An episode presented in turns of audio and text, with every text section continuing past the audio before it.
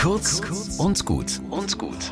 Heute mit Pfarrerin Katharina Chemnitzer. Die Frau, von der ich heute erzähle, ist 85 und ich bewundere sie von ganzem Herzen.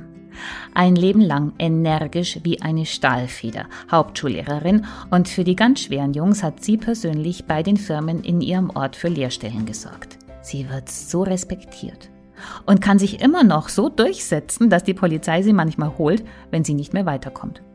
Bloß 85 Jahre alt, von außen sieht man da bloß noch Rollator.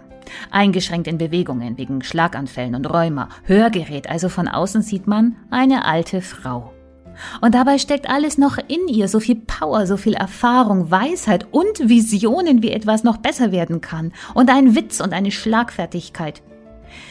Sie lässt sich nicht unterkriegen. Sie ist immer noch ehrenamtlich tätig und kämpft für Mitfahrerbänke und besseren Nahverkehr, für Integration und Essenstafeln.